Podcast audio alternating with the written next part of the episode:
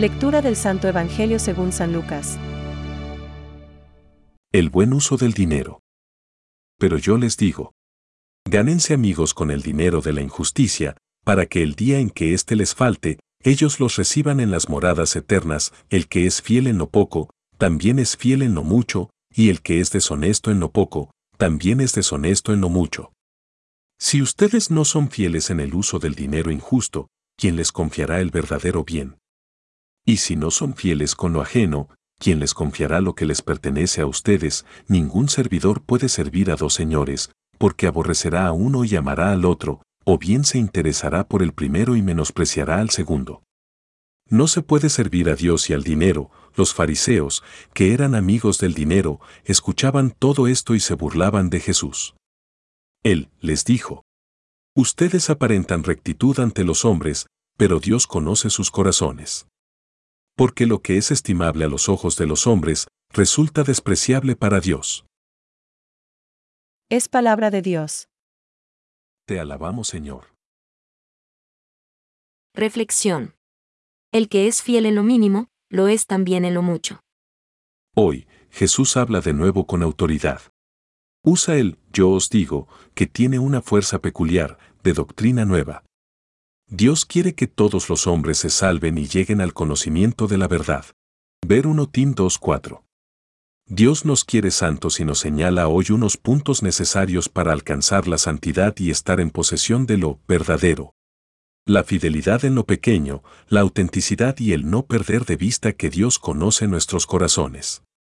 La fidelidad en lo pequeño está a nuestro alcance.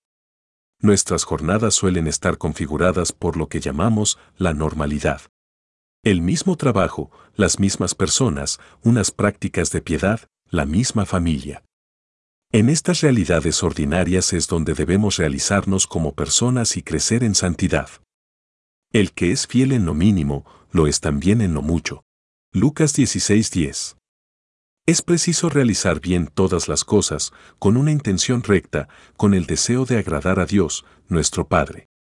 Hacer las cosas por amor tiene un gran valor y nos prepara para recibir lo verdadero. Qué bellamente lo expresaba San José María. ¿Has visto cómo levantaron aquel edificio de grandeza imponente? Un ladrillo y otro. Miles. Pero, uno a uno. Y sacos de cemento, uno a uno.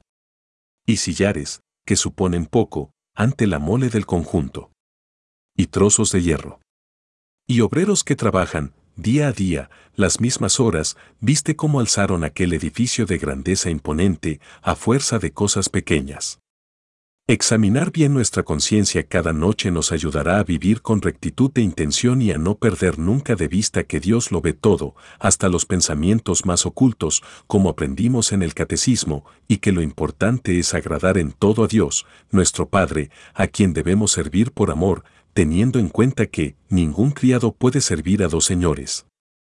Porque aborrecerá a uno y amará al otro. O bien se entregará a uno y despreciará al otro.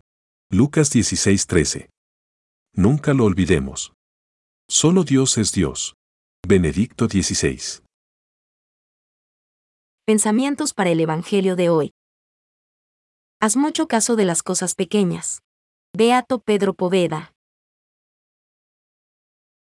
Como toda técnica, el dinero no tiene un valor neutro, sino que adquiere valor según la finalidad y las circunstancias en que se usa. Francisco. Una teoría que hace de lucro la norma exclusiva y el fin último de la actividad económica es moralmente inaceptable. El apetito desordenado de dinero no deja de producir efectos perniciosos. Es una de las causas de los numerosos conflictos que perturban el orden social. Un sistema que sacrifica los derechos fundamentales de la persona y de los grupos en aras de la organización colectiva de la producción, es contrario a la dignidad del hombre. Toda práctica que reduce a las personas a no ser más que medios con vistas al lucro esclaviza al hombre, conduce a la idolatría del dinero y contribuye a difundir el ateísmo. No podéis servir a Dios y al dinero. Lucas 16,13. Catecismo de la Iglesia Católica, número 2.424.